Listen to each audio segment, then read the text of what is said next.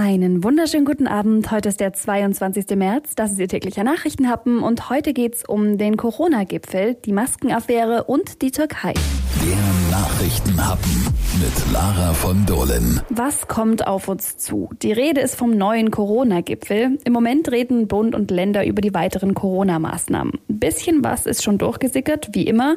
Der Lockdown soll auf jeden Fall bis mindestens zum 18. April verlängert werden. Auch drohen wieder nächtliche Ausgangsbeschränkungen für alle Regionen, die drei Tage in Folge eine Inzidenz über 100 hatten. FDP-Chef Lindner ist gegen diese Notbremse, die ja schon seit Monaten gilt. Im ZDF sagte Lindner, Die Situation ist gefährlich, sie ist sensibel, da kann es überhaupt gar keinen Zweifel geben. Aber darauf zu antworten nur mit äh, Verschärfung und Verlängerung des Lockdowns überzeugt mich nicht mehr. Die immer gleichen Argumente seit einem Jahr. Ich schlage eher vor, dass wir beim Impfen Tempo machen, dass wir beim Testen endlich flächendeckend ein Angebot machen, insbesondere das an den Schulen sicherstellen. Alles jedenfalls ist besser als scharfer und verlängerter Lockdown. Und nicht nur Ausgangsbeschränkungen sind Teil der Notbremse, auch Zoos, Museen oder Nagelstudios müssten dann wieder schließen. Und wie sieht's mit den Ostertagen aus? Das könnte hauptsächlich Mallorca-Urlauber interessieren. In dem Gipfelpapier der SPD heißt es, dass jetzt eine Testpflicht und Quarantänezwang für alle Urlaubsrückkehrer gelten muss, egal woher sie kommen. Ansonsten sind aber über Ostern gelockerte Kontaktbeschränkungen im Gespräch. Vom 2. bis zum 5. April sollen Treffen mit fünf Personen möglich sein, sofern sie aus dem engsten Familienkreis stammen. Unterstützen sollen diese Regel die kostenlosen Testangebote und auch Selbsttests. Was genau tatsächlich beschlossen wird, hören wir alle heute Abend in der Pressekonferenz. Die findet wie immer nach dem Treffen statt. Hoffentlich wird es heute nicht so eine lange Nacht wie beim letzten Mal. Wenn Sie sich die Nacht nicht um die Ohren schlagen wollen, dann erfahren Sie natürlich morgen bei Donau 3 FM alles, was Sie wissen müssen. In der Maskenaffäre der Union beugt sich der ehemalige bayerische Justizminister Alfred Sauter dem massiven Druck und tritt aus der CSU-Landtagsfraktion aus. Sauter wollte nicht, dass die Diskussion über seine Zugehörigkeit zur Fraktion die Diskussion der nächsten Tage und Wochen präge, schrieb Sauter heute an Fraktionschef Thomas Kreuzer. Er kündigte mit sofortiger Wirkung seine Fraktionsmitgliedschaft. Sauter fügte aber hinzu, er sei überzeugt davon, dass sich die Vorwürfe als haltlos erweisen werden und halte jetzt schon fest, dass er nach Abschluss des Verfahrens wieder in die Fraktion aufgenommen werden möchte. Die Generalstaatsanwaltschaft München führt gegen Sauter wegen eines Anfangsverdachtes Korruptionsermittlungen durch.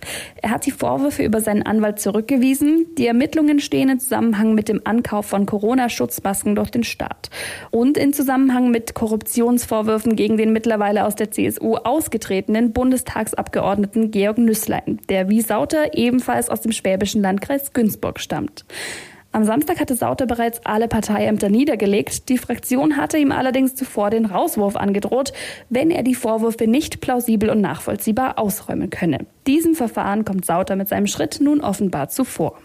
Der Nachrichtenhappen, der Aufreger der Woche. Die Türkei ist aus der sogenannten Istanbul-Konvention ausgetreten. Die Entscheidung des türkischen Präsidenten Erdogan wurde in der Nacht zum Samstag im Amtsblatt veröffentlicht.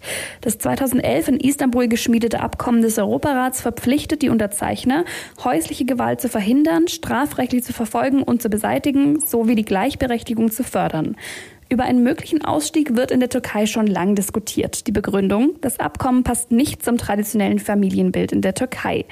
Erdogans Kommunikationsdirektorin erklärte gestern Abend, die Istanbul-Konvention sei von Menschen vereinnahmt worden, die versuchten, Homosexualität zu normalisieren, was unvereinbar mit den sozialen und familiären Werten in der Türkei ist. Der Austritt aus der Konvention bedeutet aber keineswegs, dass die Türkei den Schutz von Frauen aufs Spiel setze. In Europa sieht man das ein bisschen anders. Es hagelt massive Kritik für den Ausstieg, auch aus der türkischen Opposition. Frauenorganisationen in der Türkei haben am Wochenende demonstriert. Juristen allerdings kritisieren, der Präsident könnte gar nicht im Alleingang über den Ausstieg entscheiden. Nach Angaben der Organisation Wir werden Frauenmorde stoppen, wurden allein im vergangenen Jahr mindestens 300 Frauen in der Türkei von Männern ermordet. KritikerInnen befürchten, dass Frauen jetzt noch mehr zu Bürgern zweiter Klasse abrutschen und sich Gewalttaten damit häufen könnten. Bizarre ist, Erdogan hat die Konvention 2011 selbst unterschrieben als Ministerpräsident. Ein bisschen schwer verdaulich, aber gut, das auf dem Schirm zu haben. Für mich war das auf jeden Fall der Aufreger des Wochenendes. Ich hoffe, Sie müssen sich diese Woche ansonsten nicht mehr so aufregen, aber warten wir dafür vielleicht erstmal die Ministerpräsidentenkonferenz heute ab. Jetzt wünsche ich Ihnen einen schönen Feierabend, machen Sie es gut, wir hören uns morgen wieder. Bis dann.